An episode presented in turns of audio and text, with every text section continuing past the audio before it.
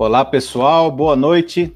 Sejam todos muito bem-vindos a mais uma live do canal Gata e Vai. Uh, hoje tem uma coisa, temos coisas muito bacanas para a gente compartilhar. A entrevista vai estar tá muito legal. Uh, vamos começar então, que a gente não tem tempo a perder. E, em primeiro lugar, eu gostaria de agradecer aquelas pessoas, aquelas entidades que são parceiros nossos e que estão ajudando na divulgação desse trabalho, dessas lives. Nós temos o Clube Empreende de Jaboticabal, o Movimento Empreende Ribeirão Mover e o Supera Parque Tecnológico, aqui de Ribeirão Preto. E o pessoal do Mover, é, sempre, o pessoal do, do, do Clube Empreende sempre está com a gente aqui, participando, fazendo perguntas. Então, eu sei que eles estão chegando aí, sejam todos bem-vindos. Aproveitem e vamos aproveitar desse nosso entrevistado, que o cara é fera, vocês vão ver. Bom, Tiago, seja muito bem-vindo, boa noite, tudo bom? Boa noite, Fred, tudo ótimo, e você? Tudo tranquilo, graças a Deus. Vamos lá, quem é Tiago? O Tiago é ninguém menos que o cofundador e CEO na Five Mart. O Tiago Carneiro é especialista em liderança e pensamento estratégico, comunicação e negociação muito forte. A Five Mart usa inteligência artificial e aprendizagem de máquina, o machine learning, né, é, para fazer análise preditiva de ruptura e sugestões de compras, aumentando a lucratividade e diminuindo suas perdas. Bom, Fala pra gente o que, que a Five Mart faz, Thiago. O que, que vocês, que tipo de serviço vocês prestam? Bacana, Fred. A gente costuma dizer que a gente faz o simples e o básico bem feito, Fred. A Five Mart é uma startup focada né, em inteligência artificial, mas o maior foco dela é na maior dor do varejo, que é a gestão de estoque. Muitos até podem pensar que a maior dor do varejo é vender, é, mas na verdade a maior dor do varejo é a gestão de estoque, ter um mix ali equilibrado e a Five Mart ajuda exatamente nesse ponto, a gerir melhor o seu estoque. Então, o que, que, a gente faz hoje? Né? A gente não, não somos um ERP, uh, ah, nós integramos até com o ERP do nosso cliente.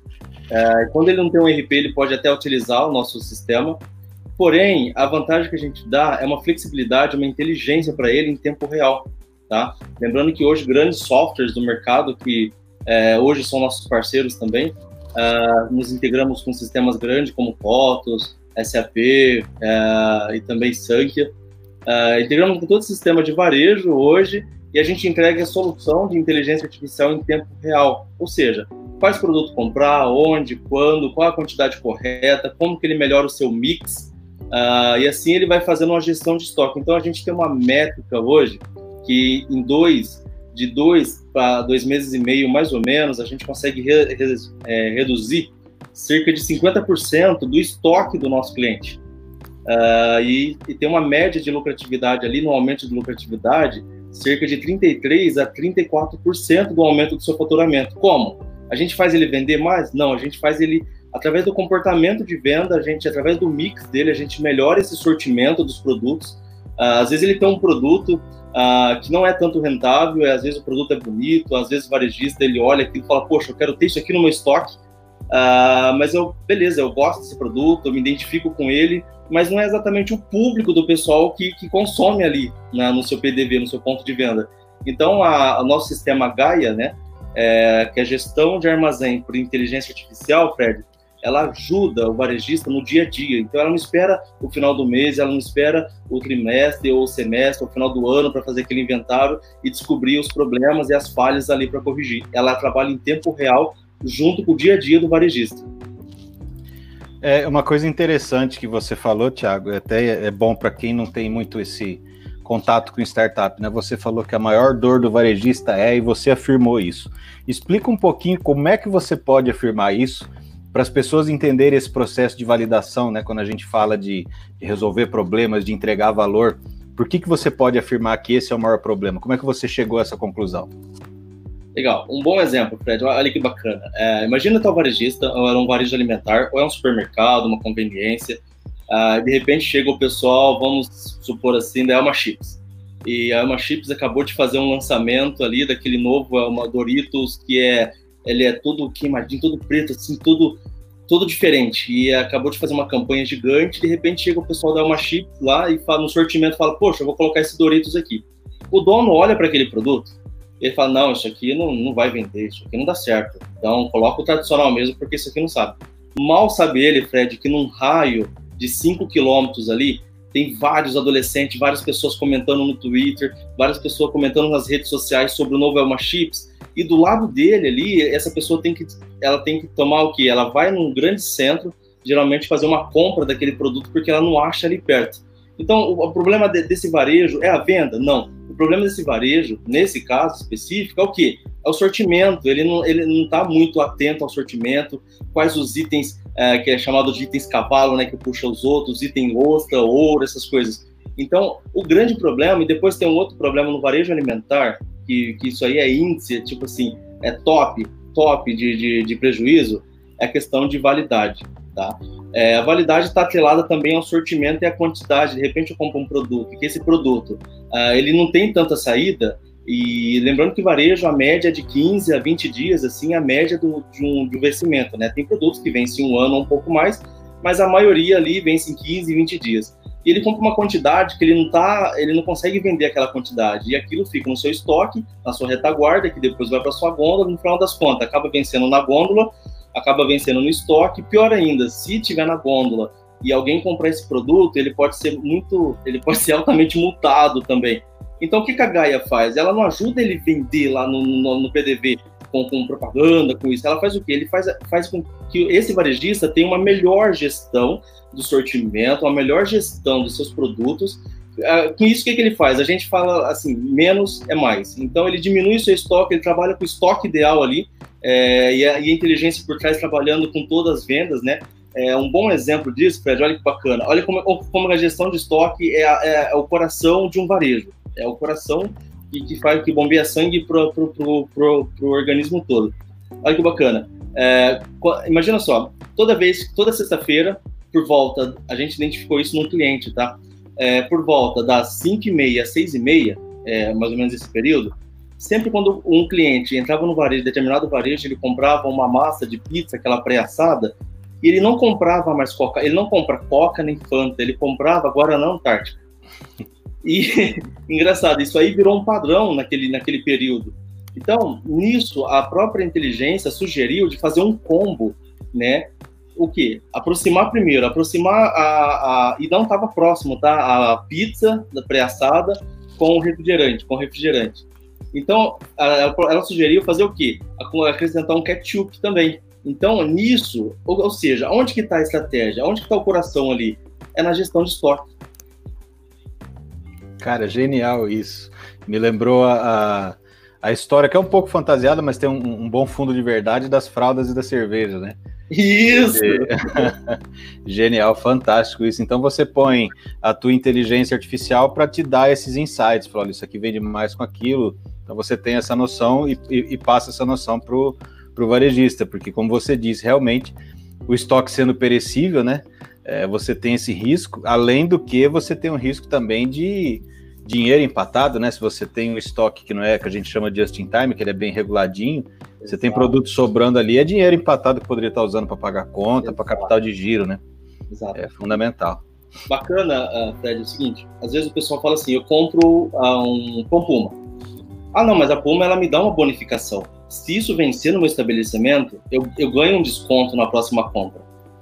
Mas, sinceramente, o trabalho que isso dá, além do desconto às vezes não ser 100%, o trabalho que isso dá e que isso gera, é, te gasta uma energia em forma de tempo tão grande que você poderia estar fazendo planejamento, é, conhecendo o seu perfil, conhecendo o seu cliente, conhecendo o padrão de compra, conhecendo o padrão ali, melhorando o mix, melhorando o gôndola, e às vezes você gasta esse tempo aonde? Fazendo notas de bonificação, toda aquela parte burocrática bonitinha, enquanto poderia ser evitado, tá? Então, o que, que a gente faz? A gente é, existe uma parte na Gaia que é, a gente deixa no piloto automático, onde ele gera sugestão de compra e nessa sugestão de compra você olha a sugestão de compra e fala, poxa, tá batendo essa sugestão de compra, é exatamente isso. Então, ela vai aprendendo com a sua venda e vai aprendendo ali com o com seu comportamento mesmo, não o comportamento só de vendas, uh, mas o seu comportamento de compras ali também. Até um ponto que ela sugere de deixar aquele item ou aquela categoria no piloto automático.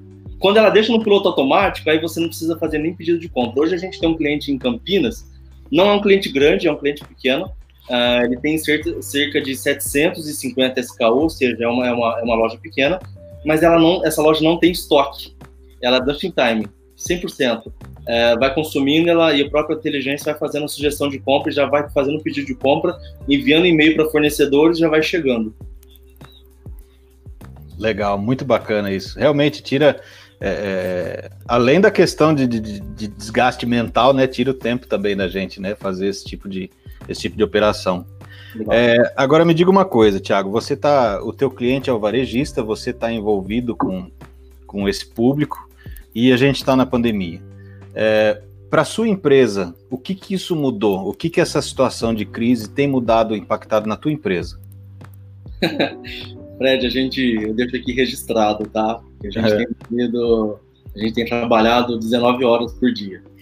eu e todo o time. Então, olheira, essas coisas aqui é, já, já virou padrão. É, mas a gente, assim, o nosso cliente, a hora que deu o início, o start da pandemia, é, que a galera começou a ficar um pouco mais preocupada, é, a gente notou que ele não estava assim tão preocupado. Porém, à medida que foi passando o tempo, não foi muito, é, ali logo nos primeiros 15 a 20 dias, ele começou a ter uma preocupação muito grande. Por quê? Porque ele depende de capital de giro, ele, ele, ele, ele precisa, é necessário para ele ter um fluxo ali no caixa, o PDV, porque tem que pagar as coisas. Lembrando que o nosso cliente é o varejo e eu já deixo registrado aqui também que o varejista é um grande é um grande herói. Então imagina assim, um pequeno varejista, eu imagino assim como um grande herói. Por quê? É, porque ao mesmo tempo ele é pai ou mãe, ao mesmo tempo Uh, ele cuida de várias coisas ao mesmo tempo, é uhum. financeiro, ele é RH, ele é contábil, ele é psicólogo também dos seus funcionários, ele é tudo, essa pessoa é tudo ao mesmo tempo. Uh, então, assim, para Five Mart, é, essa pandemia, tudo, tudo, tudo essa, tudo, todo esse rebuliço aí que está tá acontecendo, tem sido bastante positivo para a gente. O pessoal tem procurado muito a gente, é, pessoas que não eram tão próximas de tecnologia têm se aproximado mais de tecnologia. Então hoje a gente expandiu até alguns mercados. Hoje a gente, hoje estamos também atendendo drogarias, né? É, antigamente estava, anterior a gente estava num mercado mais segmentado ao varejo alimentar. Hoje também com drogarias. É, lembrando que saiu um estudo, só aproveitando o gancho, saiu um estudo agora em 2020, que é o resultado de 2019, antes de pandemia é, que drogaria de todos os varejos é o que tem mais prejuízo por conta de sortimento, né, que é estoque virtual, e ruptura, que é o famoso varejista assim, tem, mas está faltando. Ele compra num sistema, diz que tem 10 e fisicamente não tem 10, tem 2. Hum. E um dos pontos que mais fala assim, o, o motivo desse, desse, grande índice aí, desse grande problema, é justamente a, a gestão de estoque vinculada ao inventário. Então a gente, assim, casou assim, não, falo que é tão positivo, mas veio de encontro com a gente. E drogaria começou a sentir algumas coisas também, outros varejos e procuraram a gente. Então a gente, a gente não comemora porque tem muita gente é, não não tão bem, né? Nesse momento, muitas empresas nem vão abrir as portas a hora que tiver a liberdade para abrir as portas, mas em resumo a gente está legal. Entendi. Você estava falando de, de, desse sistema de inteligência artificial, o Domingos Dias, obrigado Domingos. Ele apareceu aqui para fazer uma pergunta. Ele está querendo saber se essa inteligência artificial que você está citando, se ela é, ela é vinculada a algum sistema específico ou pode ser integrada com outros RPs. Você tinha comentado que ela pode ser integrada. Como é que funciona? Como é que funciona essa integração? É. A gente faz integração com os maiores RP do mercado. Uh, inclusive, quando a gente, por exemplo, TOTOS, a Lynx, a gente tem uma parceria muito grande com a Lynx no sentido de integração. Uh, e quando fomos começar numa farmácia, era um sistema legado da, dessa rede, é uma rede de, de 400, 400 a 450 farmácias, e era um sistema de legado, não era um sistema de mercado que todo mundo usa. Então a gente conseguiu fazer a integração em questão de minutos, porque o nosso sistema, o que a gente desenvolveu, a própria inteligência, ela é tão híbrida que ela consegue entender, independente da forma que o sistema joga essas informações, a gente consegue, ela mesma, a própria inteligência nossa consegue identificar cada ponto e organizar internamente. Então a gente não dá hoje esse trabalho para o cliente. Temos uma integração muito rápida. Uhum. É porque você ter sistemas que não conversam é a pior coisa que tem, né? Exato. Você, você não tem uma interface entre eles ali. E você estava falando, eu queria aproveitar esse gancho. Você falou de alguns problemas de estoque, né? A gente já comentou aqui, nós temos diversos problemas de estoque, se o estoque é perecível, é, o estoque é o dinheiro empatado que você poderia estar usando com giro, é, uhum. enfim. E eu queria saber de você, é, nessa tua experiência que você tem, nesses varejos que você conhece, o que, que acontece, o que, que é mais comum acontecer de problema no estoque, na gestão de estoque? Onde que o varejista apanha com estoque? Legal. Onde a maior dor do varejista é a ausência de processo. Processo é uma coisa muito cultural. Então, a Gaia, ela não vem para brigar de frente com o processo, porque com uma cultura, na verdade, porque uma cultura demora em média 70 anos aí para você conseguir mudar essa cultura. Então a gente vem com algumas quebras de paradigmas, porque senão, imagina, 70 anos para quebrar uma cultura, para Gaia conseguir alguma coisa aí no mercado, a gente não vai estar tá nem aqui contando essa história. É, então, hoje o varejista ele tem muito problema com o processo. Tiago, peraí, você está falando do varejista pequeno, do micro, do médio, do grande. Os grandes têm processo, mas lembrando que o processo são pessoas, então o grande também tem problema com o processo.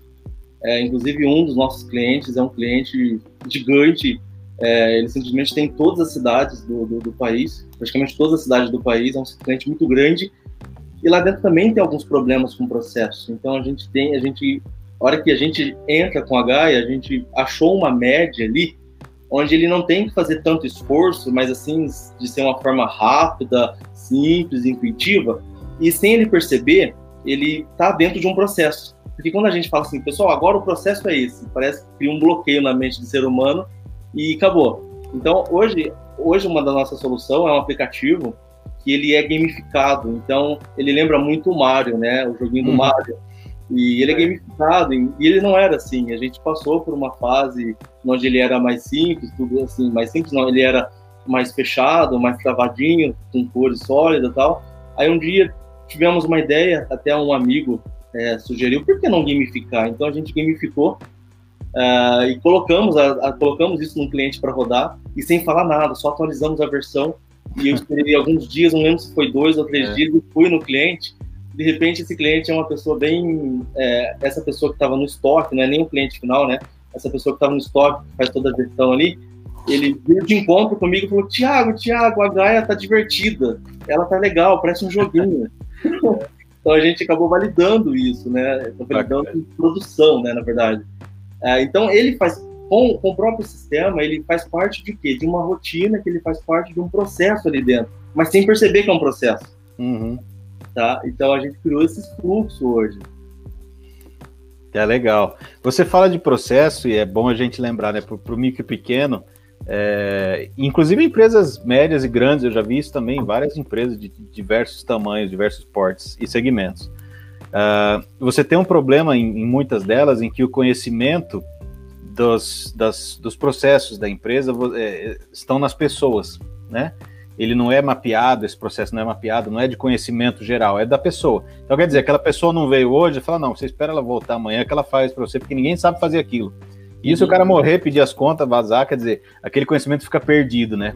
Então o processo tem essa importância, né? De, de, de você conseguir é, é, registrar em nível da companhia, né? Da empresa saber o que tem que ser feito, porque aí você entrou outra pessoa, ela já vai saber o que tem, porque está escrito em algum lugar. É por aí? Exato. Um bom exemplo. Vamos fazer uma instalação em São Roque. Eu nunca fui para São Roque. É, então eles iriam, iriam começar e o start do nosso sistema, a gente sugere fazer um inventário geral. É, o start ali, só para ter um inventário geral, para depois a gente já pega, porque pegar os dados de um sistema já antigo e tal, dá um pouco mais moroso e tal, uh, e a gente não confia exatamente nas informações, então faz o inventário geral. Então, de repente, eles iriam fazer às sete e meia, oito horas da noite. Uh, enviamos né, a, o aplicativo para eles, eles baixou, usuário, senha, tudo bonitinho. Isso, isso aqui via pandemia, duas semanas atrás, tá? Pandemia rolando aí. Então a gente não foi até lá fisicamente. Uh, e a hora que eles abriu, abriu o sistema, já com o usuário, certinho a senha deles, eles sabiam o que, que eles tinham que fazer, que era o inventário. Eles, durante toda a noite, né, o time de suporte não teve um chamado, porque eles não tiveram uma dúvida, porque não tem outro caminhozinho para, não tem tipo assim, uh, ah, para fazer o quadro para fazer uma determinada função, não existe 8, 9, 10 opções. Existe aquela opção que você vai ali e, e o, os próprios ícones ali, os próprios nomes da rotina, o que a, o sistema te sugere e você já manobra sozinho. E eram pessoas 100% novas no sistema, nunca tinham operado o sistema. Então a gente achou fantástico isso, não só, só o designer, o X, né, mas, mas também assim, o processo que, que, que criamos. Mas, Fred, não foi do dia para noite, não, tá? eu, eu, faço ideia, eu já faço tivemos muitas ligações, já tivemos muito chamado, olha, não tô entendendo, já tivemos isso, tá? Não, não é tipo assim, não é receita pronta, não. É, eu imagino, não deve ser fácil. Bom, a gente tem, quero agradecer aqui a Alessandra pra, que se manifestou. Uh, e agora eu vou trazer aqui uma pergunta do Adriano. Vamos lá, o que, que o Adriano diz para a gente? Ele quer saber o impacto das perdas na lucratividade do empreendimento. As perdas podem chegar a quanto? É, eu acredito as perdas desse problema de estoque, dessa má gestão de estoque. Você tem um número, você tem uma, uma ideia disso? Chega a média, a média, a média, a média, de 6 a 12% e pode chegar até 19%. 19% do quê? Da lucratividade dele, do valor de faturamento, perdão, do valor de faturamento dele. Uhum. Um, olha, para um, um, bom exemplo, olha que bacana. Eu tenho cigarro. Cigarro é um, é um produto que sai muito, é, porém a rentabilidade dele é baixíssima, é curtíssima. É, um exemplo, para eu, quando eu tenho um cigarro, uma caixa, né, e vem lá 20 maços, um exemplo, 10 maços, para cada maço de cigarro que, que, que, eu tiver de prejuízo, se eu perder, né, ou desviado, ou de alguma forma, dado, tal, é, roubado, para cada maço de cigarro, eu tenho que vender dois pacotes cheios para recuperar a lucratividade daquele cigarro. Nossa. E por isso que esses produtos, pode, pode observar que sempre no varejo eles ficam trancados ali. Uhum. É, e o estoque lá na retaguarda também é trancado, enquanto os outros ficam em gôndolas ou em, em prateleiras lá atrás, é, o cigarro não, o cigarro ele já fica com chaves, sete chaves ali. Então, é, um cigarro, se tiver um prejuízo de um pacote, eu tenho que vender quase o mês todo ali, ou 15 dias, ou 20 dias, dependendo do, do meu fluxo ali de venda, para recuperar aquele. Agora, imagina isso multiplicado com uma bebida, que também tem rentabilidade apertada, e varejo que tem food, padaria. Padaria tem um prejuízo gigantesco, tá? Porque existe até um índice de desperdício. Isso aí soma, por isso que a média, essa média não é nem nossa, tá? Essa média é um estudo do Sebrae, que é de 6 a 12 e pode chegar a 19%. Uhum. É, você falou aí de bebida, é, eu já me lembrei daquela saideira que pedem por conta da casa, né? Quer dizer, com, com a margem apertada aí fica difícil, né, cara? Exatamente. Bom, vamos lá. André Maria, grande André Maria, obrigado pela participação. Ele está dizendo aqui muitas vezes o problema dos processos começa nos gestores e diretores, antes mesmo da adesão e valoração desses processos pelos líderes, os quais muitas vezes são os primeiros a negar. É, você trabalhar com qualquer é, mudança de processo, não vamos falar de cultura dos 70 anos, né? Mas qualquer mudança de processo aí, você, lógico, você enfrenta resistências, né, de todas as partes, né, do estratégico, do tático, do operacional. Mas se você não tiver o apoio e a, e a adesão dos, dos diretores da cabeça ali, né, do, do da gestão da empresa, não rola, né? Exatamente. Então, na venda, um do, dos key, key users aí são os diretores, são esses gestores que estão mais na cabeça. É, e às vezes, o, o, grande problema do varejo, Fred, é tipo assim: eu desenho um processo, eu. A pessoa desenha um processo e desenha certinho, ela não, ela não é que ela tem dificuldade ou, ou tenha incapacidade para isso, ela desenha um processo certinho que no final da ponta, na ponta final, se fizer isso, ela vai ter assertividade nos seus resultados ali, com esse processo. Porém, o difícil é manter isso, tá? A, a, não é nem a longo prazo, é a médio prazo. Por quê? De repente cria um processo de recebimento. Não tem nada a ver com o sistema, é um processo que eles criam. Toda vez que você receber, você vai pegar a mercadoria aqui, você vai conferir isso aqui, você vai armazenar uma parte na gôndola e uma parte na retaguarda. Ou então você nunca vai armazenar na gôndola, no display, você sempre vai armazenar na retaguarda e a gente vai trazer da retaguarda. Você criou um, um processo ali. Isso é legal. Viu que não precisa de um sistema para isso. Porém, de repente chega uma mercadoria numa segunda-feira, é, isso na segunda-feira dá certo. Quando chega na terça-feira, todos, mais de, de, de, um cliente na porta, de um fornecedor na porta, para entregar, que, que eles fazem? Não, não, não, coloca tudo isso aí para lá e depois a gente vê isso. Aí que começa a quebra. É, por isso que precisa de ter uma gestão forte. Ou seja, no final, da, no final das contas, não, não, é um sistema que te salva. Não é um, uma inteligência artificial que te salva. Tá? É, é, são essas cabeças fortes, não precisa nem estar no topo. O pessoal mais embaixo também.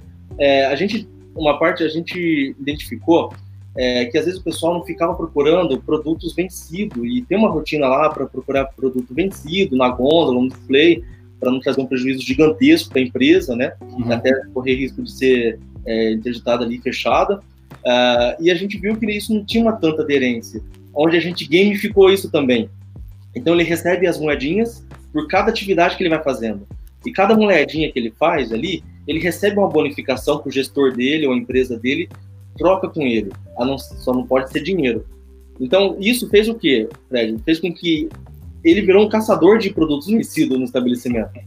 Então, a gente, como que a gente criou um processo? Fomos lá, desenhamos, colocamos post-it, não, criamos uma subrotina lá dentro que ele vê isso, não, ele vê isso como um benefício, algo a mais para ele. E, obviamente, para o lojista, para o estabelecimento também. Tá, Tiago, eu vou te fazer uma pergunta difícil agora. é... Você vai fazer um inventário lá, vamos fazer a contagem do estoque, beleza. Tem 10, aí no sistema tem 12, ok, eu faço o ajuste. Aí semana que vem eu vou fazer de novo e tem menos de novo, e na outra semana tem menos de novo.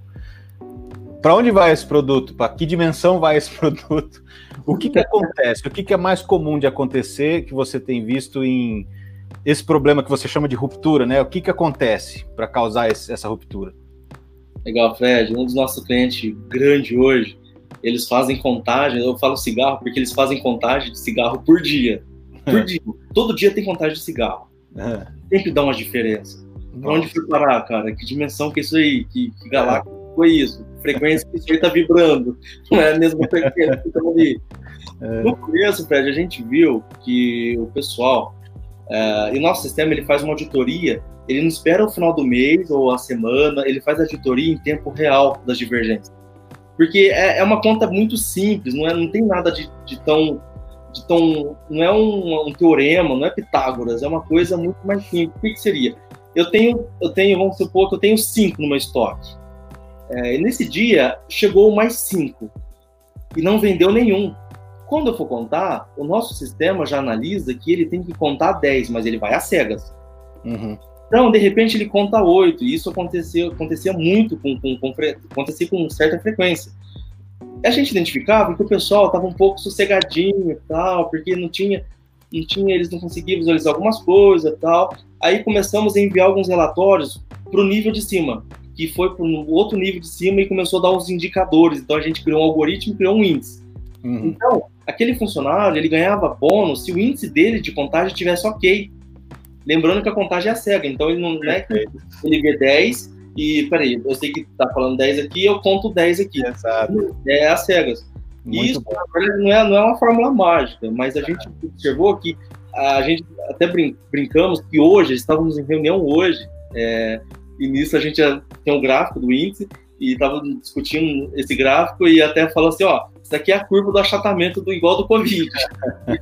pegamos no começo de abril e pegamos é. a semana passada, você precisa ver o quanto a galera melhorou. Por quê? Porque eles, eles visualizam aquele serviço também. Então, mostrar é, não é simplesmente falar para o usuário final, ou para o cliente final, para o operador final, olha, vai lá e trabalha, faz isso. Não. É uma coisa que mostra para ele o quanto isso traz resultado para a empresa e quanto o serviço dele pode ser positivo, o quanto o serviço dele, a atividade dele pode prejudicar ou ajudar a empresa no final das contas.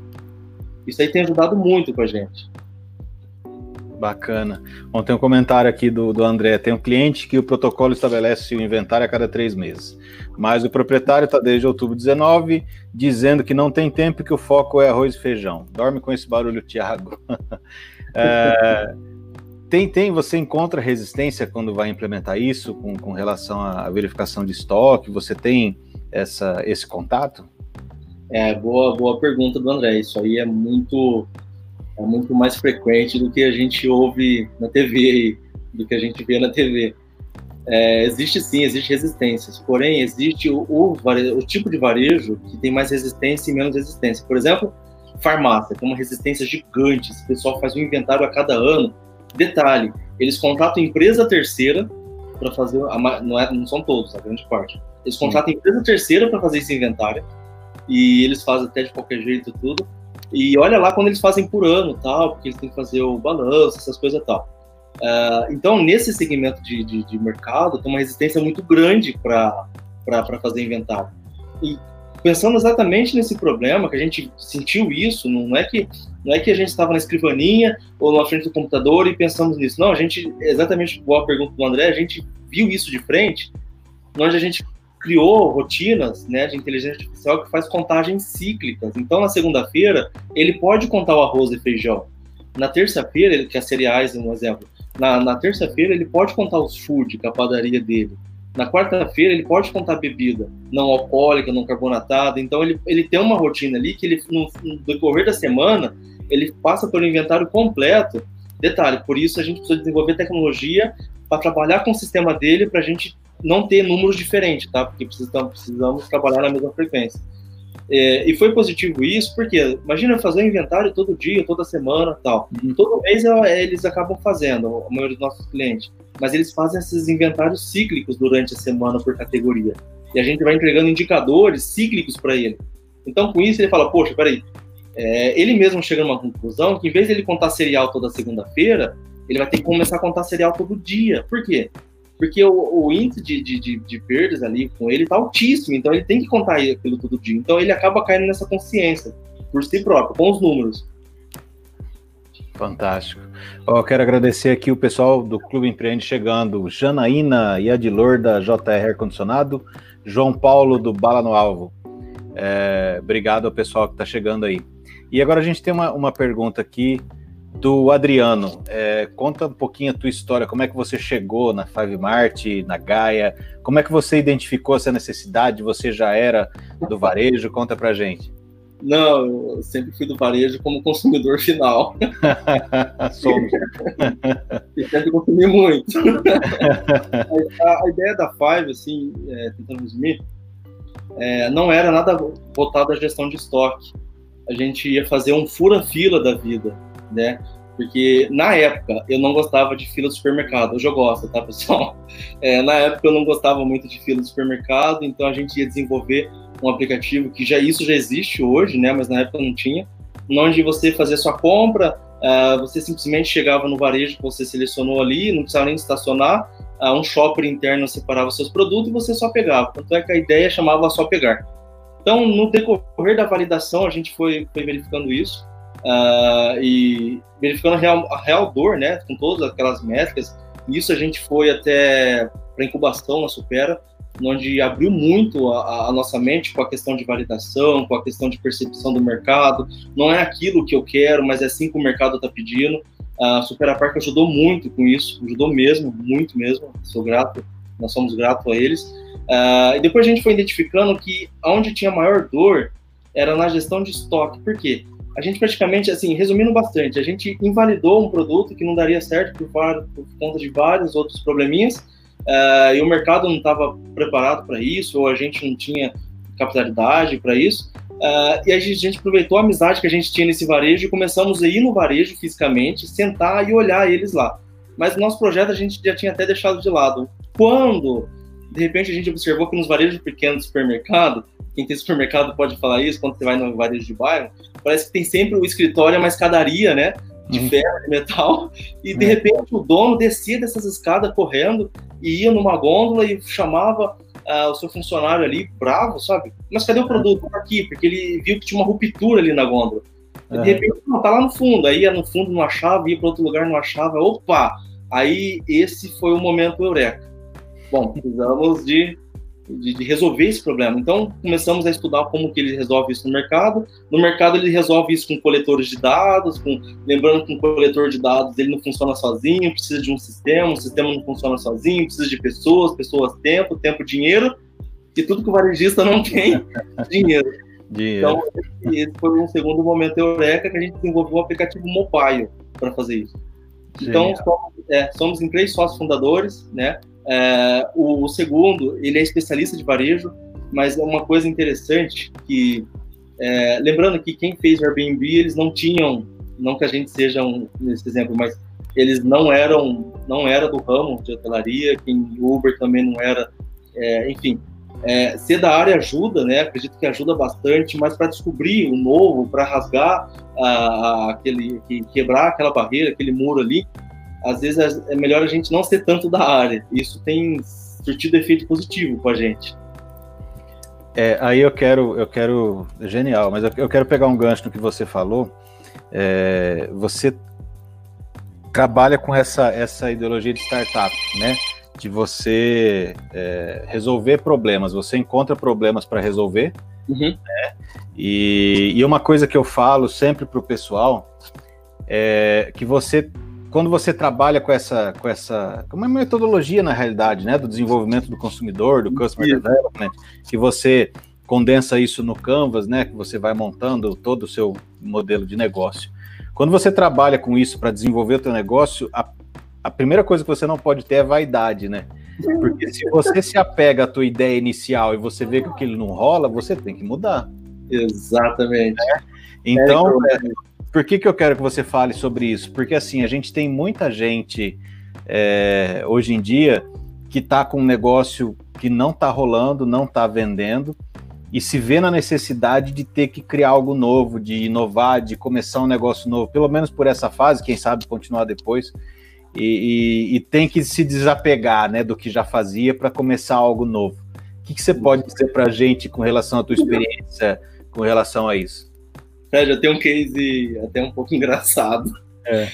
Quando, na verdade, hoje a gente sai para a rua para fazer validação, mas o correto deveria sair para invalidar o seu negócio. Se você é, conseguir invalidar, beleza, não era para ser aquilo. Mas se você não conseguir invalidar, opa, tem, existe uma grande oportunidade aí. E a gente identificou isso, né? E é como é, caímos tanto nas métricas da vaidade que tínhamos logo, tínhamos a logo, tínhamos página do Face e íamos fazer até cartão de visita é, para uma é. empresa, para uma ideia que nem existia ainda, só na nossa cabeça. Para a gente aquilo ia dar sucesso total, ia estourar, né? Não que a gente não tenha que ter esse sonho, né? E, e, ou esse tipo de ambição positiva. É, mas no final das contas, existe uma coisa chamada mercado. E mercado é, são pessoas e pessoas têm comportamento. E as pessoas aceitam aquilo ou não aceitam aquilo. Existe o time para isso também. Você pode ter a melhor plataforma, o melhor sistema, a melhor solução. Se não for o time, não adianta. Uhum. Porém, quando a gente falou, beleza, aí eu brinquei até com o time é, e falei assim, pessoal, a gente vai saber que estamos no caminho certo. Se no dia que a gente for apresentar isso, é, tiver um, beijo e um abraço. Eu falei assim, brincando. Falei abertamente com o time lá, falei, essa vai ser a métrica nossa, isso aí. Se conseguimos isso, estamos no caminho certo. Isso aí acabamos esquecendo e fomos para a luta, fomos para a rua. E quando eu consegui o primeiro cliente ali para fazer um MVP, a hora que o cliente viu aquilo funcionando, e era o start, não era o que existe hoje, mas o cliente conseguiu vislumbrar a possibilidade de, de, de que ele conseguiria atingir com aquilo. É, eu lembro que foi até uma. Foi uma, hoje é um cliente, uma grande amiga, é, ela me deu um beijo e um abraço. Aí ele falou, ai, Damas, detalhe, ela deu um presente ainda, tá? Uma lembrancinha. Então, naquele dia, eu falei, poxa, isso aí, estamos no caminho certo. Que legal, que legal. É, bom, aqui a gente vê o Domingos fez um comentário, ó, ele fez uma sugestão, criar uma rotina de contar produtos vendidos diariamente também é uma boa opção. Normalmente os erros acontecem por ação do usuário no lançamento ou manuseio dos produtos geralmente é a pecinha que fica atrás do computador, né? Que, que cria os erros, né? Aquela pecinha que a gente ah. fala que fica atrás do computador. Domingos, uh, oi? O Domingos, pelo visto, é do varejo. É, esse, esse mano. Exatamente isso. E a gente tem a manifestação aqui da Camila. Obrigado, Camila. Implantação da Gaia tem potencial para sugerir uma nova dinâmica no mercado, reduzindo erros e prejuízos, tendo como resultado maior lucratividade. A ideia é essa. Exato. Aumentar a lucratividade, diminuindo os prejuízos. Então a gente não vai trazer cliente novo lá é, com cabelo diferente, com roupa diferente, perfil diferente, não. Vamos fazer o dever de casa, tá? Se você tem uma quantidade de estoque, essa quantidade de estoque tem que ser ideal, tem que ser correta, tem que ser na quantidade correta, o mix tem que ser legal. Então, com isso, só de fazer esse dever de casa, a gente consegue aumentar a lucratividade. Esse, esse é o ideal mesmo, tá, Fred? Bacana. Então você, você torna a operação mais eficiente, basicamente. Sim. Né? Legal. Sim. Uh, agora eu queria mudar um pouquinho de assunto. Você, é, é, do conhecimento que você tem de mercado e do que você tem presenciado no mercado nessa pandemia, o que, que você vê? É, é você vê uma, algum problema comum a todos esses varejistas? O que está acontecendo com esses varejistas na pandemia? O que, que você vê eles sofrendo? É, é, qual que é a dor nesse momento? Eu pergunto até isso, é, é porque talvez a gente consiga levar um pouquinho de conhecimento para o varejista que está assistindo a gente, saber se ele está com essa mesma dor, como é que ele pode trabalhar isso, ou às vezes até para alguém que queira empreender, queira, tentando resolver essa dor. Então, que dores você vê para o varejista nessa época de pandemia? Legal, vamos pegar um exemplo do pequeno, né, do micro e o pequeno. Eu vejo, a gente vê ele, Fred, no momento mais de desespero, né? É, desespero porque antes da pandemia ele já estava com estoque, estoque parando, parado, é, ele não conseguindo, uh, sabe, diluir isso aí ou resolver de uma forma aí. E a gente percebe, Fred, que ainda existe, cara, uma, uma grande, um grande bloqueio que é o digital. Algumas pessoas, algumas pessoas conseguiram sair, é, estão conseguindo sair de alguma situação, não com alta lucratividade, mas não com, com, com grandes prejuízos também. Mas por quê? Porque esses migraram para o digital. É, lembrando que, que eu vi uma pesquisa do, do, do e-commerce Brasil e cerca de 90% dos MEI ainda não utiliza de tecnologia no seu negócio no dia a dia. É muita lembrando coisa. Que, é muita coisa. Lembrando que tecnologia a gente não precisa de ser um sistema com inteligência artificial. Tecnologia é o WhatsApp. É, onde eu consigo fazer uma entrega, um pedido ali para o meu bairro. É, eu vi até um case interessante de uma padaria do Butantã, em São Paulo, que eles voltaram, é, como se voltaram, voltaram aos tempos antigos, que eles, eles começaram, eles estão fazendo entregas para o pessoal de bairro, tem pessoas idosas ali, de bike, de bike mesmo, eles pegam a bike e fazendo as entregas. Uhum. Ou seja, como que eles fazem esse pedido? Tem um dígito no meio, tem um WhatsApp no, da vida, não precisa de construir um sistema robusto, algo que conversa e que te ouve, uma Siri, um Alexa. Precisa de algo um pouco mais simples, de, de quebrar essa barreira. E tem muita então, coisa gratuita também, né? E, além disso, existem muitas plataformas agora, né, via pandemia aí, que elas já existiam antes, mas elas estão gratuitas aí, disponíveis para você usufruir, para você, você degustar daquilo e começar a vender mesmo. Então a gente percebe assim que o desespero, né? É, eu acredito que o desespero, é uma opinião minha, que o desespero meio que tomou conta ali, cegou algumas coisas de algumas possibilidades, e alguns outros estão conseguindo sair um pouco melhor com isso. Uhum. É, você, você comentou comigo antes, em off, né? Que vocês estão é, trabalhando numa classificação de produtos do varejo, né? E eu gostaria de saber o que, que é essa classificação, o que, que isso pode ajudar o, o, o empreendedor a, a, melhor administrar o seu estoque, o seu, o seu varejo? Legal. Sim, a gente tem uma classificação, é, ela está no finalzinho do desenvolvimento, porque ela, a gente está validando ela com alguns varejos já, isso já está acontecendo no, dia a dia. Essa classificação não precisa de uma integração do, do sistema do cliente com o nosso, é, é uma classificação planejada para a pandemia. A gente já utiliza isso na Gaia quando a gente já está no cliente há um certo tempo porém a gente é, conseguiu é, enxugar bastante ali coisas que, que o pequenininho não, não, precisa tanto daquilo para o momento, mas sim, é, essa classificação eu acho que eu consigo até compartilhar a tela aqui. Tem até uma artezinha e a gente vai disponibilizar. Pode compartilhar aqui, né? Sim, pode mandar aí. Ok. Tá vendo aqui, né? Isso. Legal. Esse aqui é uma classificação que a gente criou, uhum. é, onde existem seis, seis grandes classificações, seis tipos grandes de produto. Okay. É, é, vem muito de encontro com aquilo que a gente conversou, que é entender o mix que ele tem ali dentro. Então, como que funciona isso? Precisa de baixar a Gaia? Precisa? Não. O que a gente vai disponibilizar de forma gratuita para o cliente, é, não vai ser, na verdade, nem cliente, é, não vai ter nem contrato, a gente vai disponibilizar de forma free onde ele sobe algumas informações, como entradas ali, o fluxo, o produto que saiu, é, coisas básicas mesmo que qualquer sistema tem, e automaticamente a Gaia já gera para ele um mapa com essas classificações.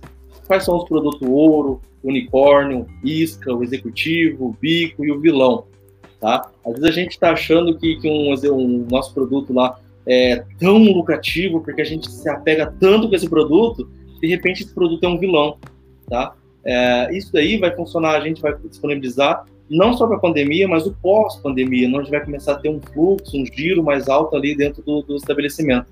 Então, eu vou até peço autorização se quando a gente estiver disponível, isso vai ser gratuito, a gente puder utilizar a plataforma aqui para é, para divulgar isso, para quanto mais varejista é, quiser utilizar disso, lembrando que ele faz, envia informação e automaticamente a Gaia já gera isso para ele para ele conseguir melhorar seu sortimento, melhorar ali o mix, a quantidade. Poxa, eu estou batendo a cabeça aqui, literalmente, não literalmente, estou batendo a cabeça aqui com esse produto, poxa, mas ele é um produto pico, então o que, que seria complementar para ele? Lembrando que nem todos os produtos são ouro ou unicórnio, né? Existe o produto isca, igual aquele caso da cerveja com a fralda. Uhum. É, um exemplo, o produto isca foi com esse que a gente identificou, a Coca-Cola com o Guaraná Antártica. Bacana, fantástico isso, cara. Eu não precisa nem pedir, eu faço questão que, que você venha aqui, faço questão de, de poder ajudar, de poder divulgar. Bacana. E desde já, meus parabéns por essa iniciativa, porque realmente é o que a gente tem encontrado bastante hoje, felizmente, que nos dá um pouco de esperança, né? É solidariedade. Bacana. E a gente precisa de muito disso nesse momento. Obrigado mesmo, é, é genial isso. Uh, vamos lá, eu gostaria, a gente estar tá chegando no, no finalzinho. Me diga uma coisa, o que, que você daria de conselho, de sugestão para o micro e pequeno varejista durante essa pandemia? O que, que ele precisa prestar atenção? Como é que ele pode fazer para minimizar o risco de perda e maximizar a possibilidade de lucro dele nessa, nesse contexto que a gente está vivendo? Tá, legal. Primeiro, primeiro é ele esfriar, respirar um pouco. É, não questão de tempo, mas respirar mesmo. É, e pensar, pensar numa forma de transformar crise em oportunidade. Mas quando a gente está num momento é, de tensão ou de desespero, geralmente a gente não consegue ver tantas opções. É, e eu daria um conselho, assim, bem, bem, bem de mim mesmo, para ele não negar algumas possibilidades, porque o simples e o básico dão, dão muito certo. O simples e o básico é igual essa padaria do Butantã, é, que conversou com alguém do bairro e o pessoal faz pedido pelo Zap e eles pegam a bike e levam até essa pessoa. Geralmente eu acredito, eu acredito que seja uma pessoa idosa, um exemplo. Olha só que simples, que básico, né? Porque e eles não bloquear. Quando vier alguma ideia, não criar um bloqueio. Por exemplo, ah, vou criar um bloqueio. Não, isso aqui não dá certo. Isso aqui nunca poderia dar certo. Aonde eu poderia vender pelo Zap, tá? E ele transformar essa crise em oportunidade. Tá? E existe assim, existe várias pesquisas hoje, é, e a gente está tá conversando um pouco antes, que pesquisa é uma coisa legal, uhum. é, não fica tão apegado com algumas pesquisas, mas faz mais o seu dever no dia a dia, faz o mais simples, faz o mais básico, faz o que você conseguir, é, faz o que tiver no seu alcance, é, deixa um pouco a ansiedade de lado, lembrando que o padrão de consumo é, mudou totalmente, né, do consumo. Então, é, esse negócio de comprar por impulso, hoje esse pessoal já está pensando muito mais em família. Pessoas que pensavam muito mais no, no eu, assim, eles estão pensando muito mais em família antes de comprar um produto, seja ele é, de, de, de um valor pequeno, médio ou grande. É, lembrando que isso gera o que? Isso aí gera um novo, um novo consumo, que é o consumo inteligente. Então, ele pensar em produtos onde pessoas que vão pensar em consumo inteligente vão adquirir. E a hora que acabar isso aqui começar a abrir o estabelecimento, é, eles pensar, tipo assim, é, isso aqui é um, um, pouco meu, não é a verdade, mas é a minha opinião. Eles pensar em loja um pouco mais transparente, com mais vidro. Por quê? A gente vai sair de um período, na minha opinião, que a gente vai sair de um período de, uma, de um vírus que a gente não consegue ver, então toda hora a gente já está lavando a mão. Olha só como que muda. O brasileiro não tem esse hábito de toda hora lavar a mão, quando chega, quando sai, é, quando entra. É, às vezes não, o brasileiro não tem isso. Então isso está mudando aos poucos. Então isso vai mudar também no, no, no, pensamento dele na hora de entrar no estabelecimento mais arejado, num estabelecimento onde as vitrines ou, uh, os, ou, os produtos ali estejam em algo mais transparente, um ambiente mais limpo. Então pensar nisso também, porque isso uh, já vai estar tá enraizado na, na, no nosso costume.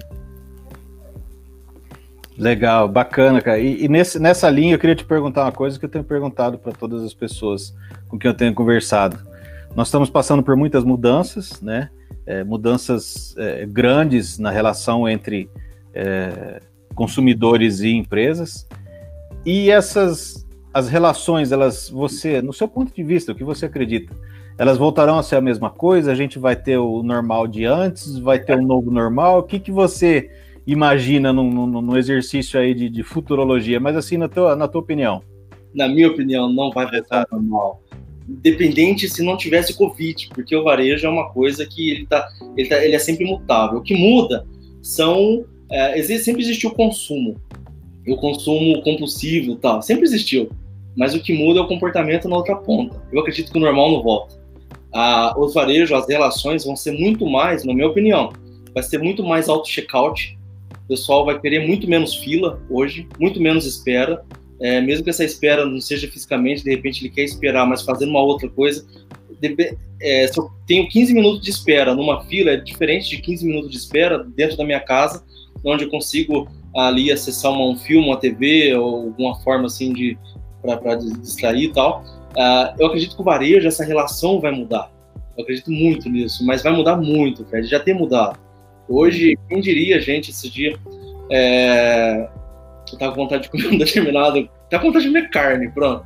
É. E no meio de semana, e onde, onde, aonde, cara, eu entraria numa dentro de uma churrascaria e ficaria na, na fila, numa externa, esperando uma Marmitex. Olha só, nossa, Thiago, mas isso é simples. Não, não é simples, não. Se for pensar isso a curto prazo, a longo prazo, é, é muita mudança. É. Muita mudança mesmo, porque quando a gente imagina churrascaria, a gente imagina nós indo lá com a família, com aquelas coisas, e consumindo ali dentro, e o ambiente, fotos, selfie e tal. Não, hoje as selfies mudaram. Hoje as selfies são fundos de parede, camisa que eu estou usando, e é bom o pessoal de moda já observando isso também, tá? Aproveitando que a gente está na era das lives. Legal, bacana. É, de fato. Inclusive, não só essa relação de, de, de comprar, mas também de pagar, né? É, você acredita que vai ser cada vez mais digital, menos físico? Eu, eu digo digital assim. É, eu, eu, vi isso na, situação, já conversei com algumas empresas para que eu, eu dou consultoria, eu trabalho. Pô, presta atenção, né? Às vezes a pessoa tá tão com medo de, de, de ter contato físico e tal, e você acha que você está entregando valor para ela, fazendo o cara entregar o seu produto lá com uma maquininha de cartão. Pô, ela vai ter que pegar o dedo e digitar na maquininha de cartão que todo mundo digita. E o maldito vírus pega quando encosta e vai para outro lugar, você tem que lavar. Quer dizer, é, você acha então que, que essa vai ser uma tendência, esses pagamentos digitais sem contato físico? Sim. Eu acredito que o dinheiro já é digital. você tem um número ali no banco, aquele número já é algo digital, no meu ponto de vista. Mas cada já vez. Existe em nota já, né? Exato, exatamente. Se você tem um milhão, você não tem um milhão debaixo do colchão hoje. Você é. tem um milhão de números onde você acessa através de um painel. Aquilo já é digital, no meu ponto de vista. Mas aí vem, vem outros níveis, né? Que a gente acha que às vezes digital, a barreira do digital é eu fazer o pagamento via cartão de crédito ou de débito. Não. Uh, saiu uma pesquisa da Nielsen que cerca de 67 da Nielsen ela fez na China em plena pandemia. Olha que interessante, a China é um país totalmente digital. Uhum. Mas dessa pesquisa, 67% desse pessoal, a Nielsen fez lá na China em plena pandemia, 67% dos varejistas da, da China, eles falaram assim, precisamos de ser mais digital. Uhum. Detalhe, e é um país totalmente digital. Já é, é totalmente digital. Já é totalmente digital. E 60% responderam que precisa ser mais digital. Uh, então, com base nisso, eu consigo falar assim, dar minha opinião. Poxa, sim, a partir de agora, muitas coisas serão digital, digital mesmo, sem, sem dinheiro, é, sem cartão, é, sem nada ali, tipo assim, vindo para lá, para cá, contato físico. Bacana, legal. Bom, é, eu quero a gente está chegando próximo do final, como eu falei. É, eu quero encerrar. Eu gostaria de saber se você quer deixar algum, algum contato para o pessoal que quiser falar contigo, se quiser deixar uma mensagem final, o espaço é teu. Legal. Fred, obrigado. Obrigado pelo convite. É, obrigado mesmo. O pessoal aí que está assistindo também. Pode deixar o e-mail, Fred, e o pessoal pode entrar em contato. Se quiser, poxa, pessoal, é, Tiago, quando vai estar disponível? Divulga para mim, pode enviar um e-mail. Tiago, é, vamos conversar sobre isso. A gente, eu converso muito, pessoal. converso muito. E nossos clientes sabem que isso é muito de manhã, tarde, noite, madrugada. Existe cliente que me liga na madrugada também para a gente conversar de algumas coisas e às vezes eu ligo para eles na madrugada também. Ou seja, é, você também é psicólogo, né? Como disse no começo, né? Sim. É, se quiser mais algumas informações da Five, da Gaia ou de conversar de varejo, eu amo conversar de varejo, pessoal. Não preciso, é, não preciso conversar vendendo um aplicativo ou um sistema. Não, vamos conversar, vamos falar de varejo. Deixa o contato que a gente pode, pode conversar sim. Mas eu agradeço de coração. Perfeito, cara. Muito, muito massa. Show de bola. Bom, é, eu quero agradecer novamente, Tiago, pela tua disponibilidade, por você vir aqui falar com as pessoas e, e é, compartilhar um pouquinho de tudo isso que você vive com a gente. A hora passou voando aqui. É, muito obrigado mesmo. E eu quero dizer, cara, que eu admiro demais esse uma coisa que você tem e que a gente vê, infelizmente, em poucos, não é em muitas pessoas que a gente vê, mas é o brilho no olho quando você fala do teu negócio. Isso é fantástico. Isso aí a gente vê Obrigado. que você sabe que está no caminho certo. Então eu desejo muito sucesso, que, que tenha muito sucesso, colha muitos frutos aí. Obrigado de novo e parabéns por, por esse trabalho que você está fazendo, de compartilhar essa, esse conhecimento gratuitamente com os micro e pequenos. Já falei, o espaço está aberto aqui. Quando você tiver essa informação, pode mandar, a gente vai compartilhar. E o espaço é seu aqui, irmão, para a hora que você precisar. Obrigadão. Valeu. É todo o pessoal que está curtindo a gente. Acompanhe nossas redes sociais, arroba Engativai, você tem no Facebook, no Instagram, no YouTube. É, teremos próximas lives, sempre trazendo conhecimento para você, micro e pequeno, que está passando por essa situação e está precisando uh, superar a crise. Então, a nossa ideia é trazer esse conhecimento, esse conteúdo de qualidade para você. E muito obrigado por todos que estiveram com a gente até aqui. Obrigado também aos nossos parceiros que estão é, fazendo a divulgação desse projeto, o Clube Empreende Jabuticabal, que várias pessoas participaram aqui, fizeram perguntas. Pessoal, muito obrigado. De novo, tenho saudade de vocês, a gente se encontra quando tudo isso passar. Ah, o Movimento Empreende Ribeirão, Mover, e o Parque Tecnológico Supera, Supera Parque Tecnológico. Então, obrigado a todos vocês. Obrigado àqueles que participaram, que fizeram perguntas. E nós nos vemos na próxima.